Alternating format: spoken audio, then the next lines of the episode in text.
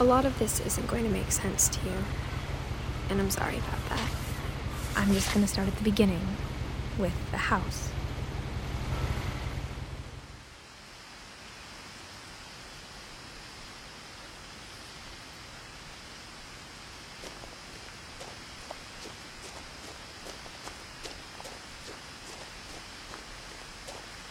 I lived here until I was 11, but I wasn't allowed inside half the rooms.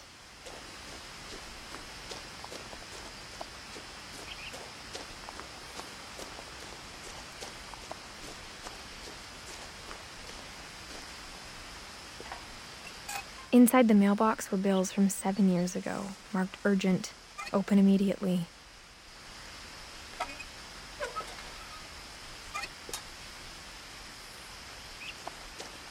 I hadn't been back since my brother Lewis's funeral.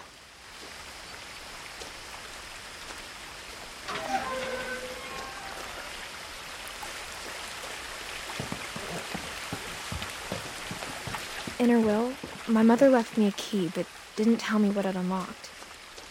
Maybe she thought I'd know. Or she thought that the mystery would be enough to bring me back.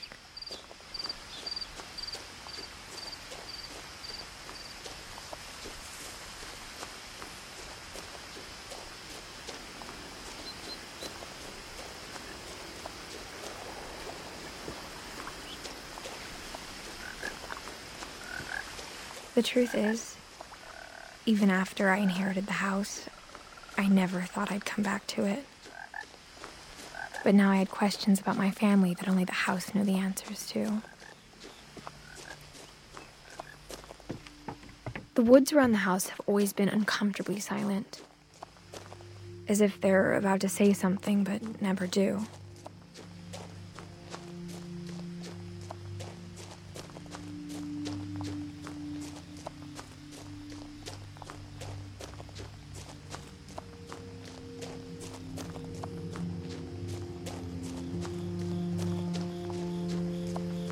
The house was exactly like I remembered it, the way I'd been dreaming about it.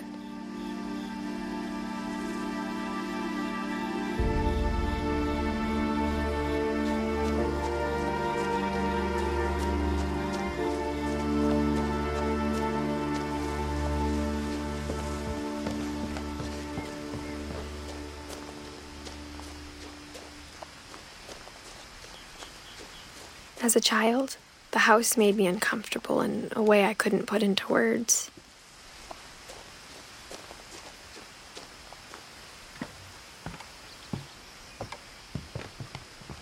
Now, as a 17 year old, I knew exactly what those words were. I was afraid of the house.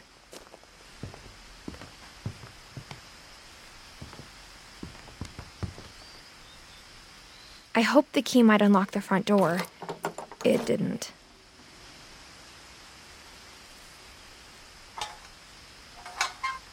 Looking in, I felt like the house itself had been waiting for me.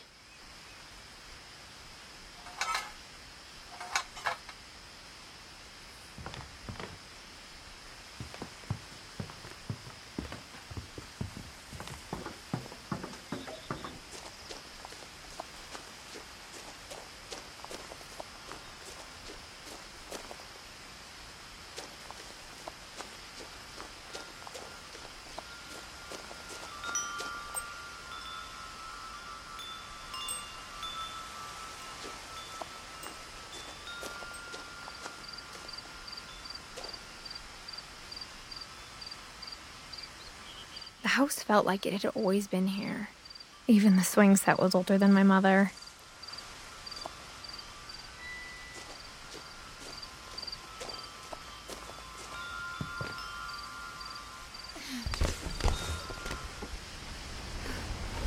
Crawling through the doggy door used to be a lot easier when I was 11.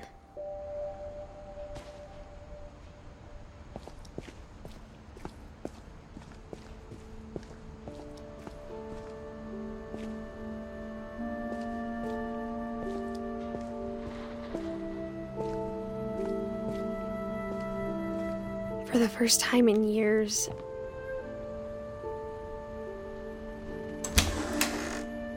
I felt like I was home.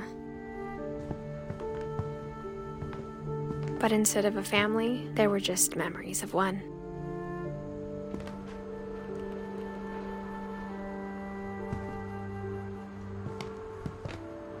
Like how after Lewis started working at the cannery, we all got sick of eating salmon. Except our cat, Molly.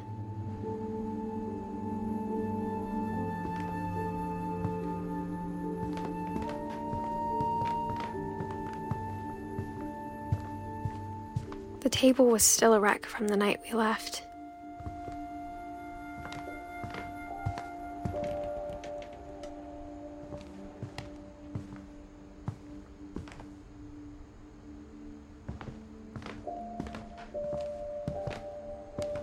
Nothing in the house looked abnormal. There was just too much of it, like a smile with too many teeth. Even the fireplace had a story.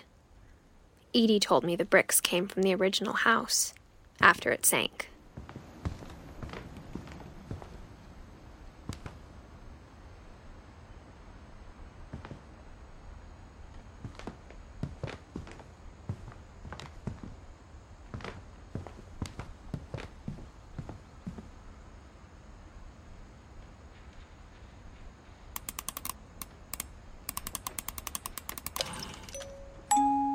Great Grandpa Sven built a music box for Barbara, along with the rest of the house.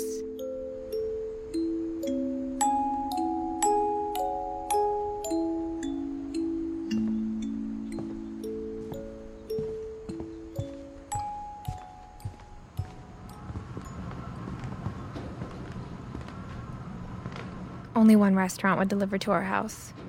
We had Chinese a lot.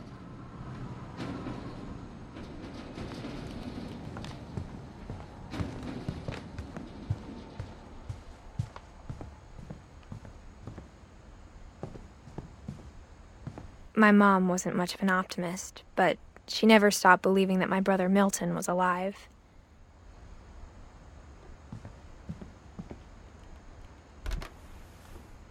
Edie told me once that every Finch who ever lived is buried somewhere in the library.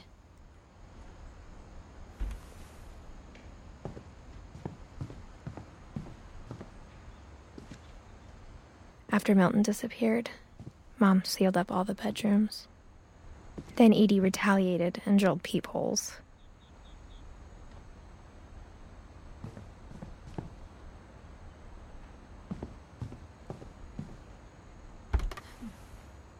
Molly always seemed like a girl I could imagine being friends with, if she hadn't died in 1947.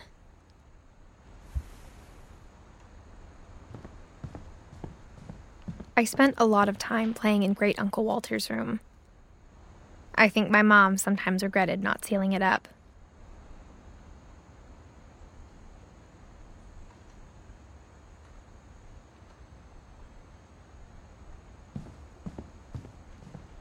Lewis told me there were secret passages, but I never believed him.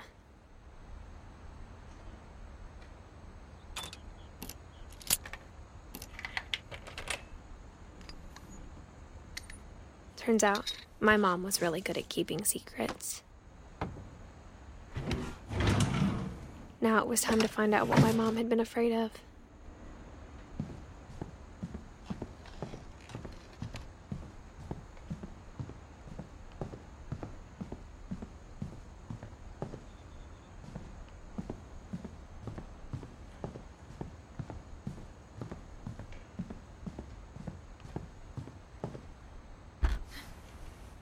My Grandpa Sam spent seven years sharing a room with his dead brother, Calvin.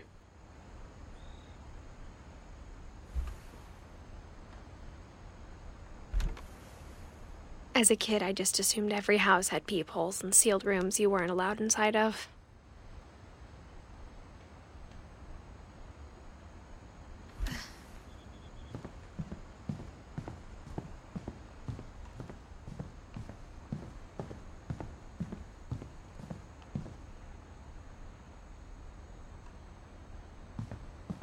Whenever people ask me about my family, the first thing they always want to know about is Barbara.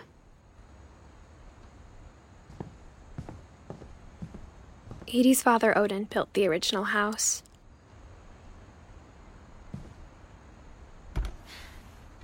Barbara was a child star for two years, until America grew out of it.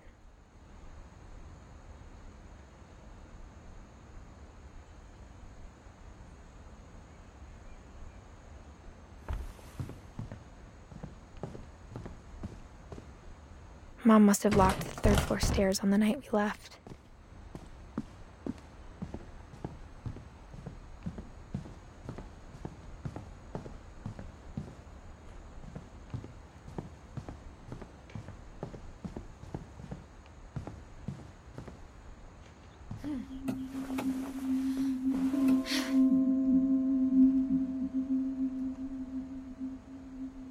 From the paintings on the wall, it was clear my brother Milton had been here before me.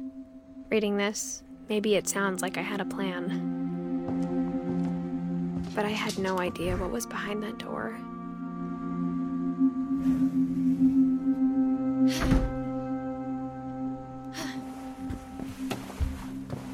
Just like I had no idea where all this was gonna lead.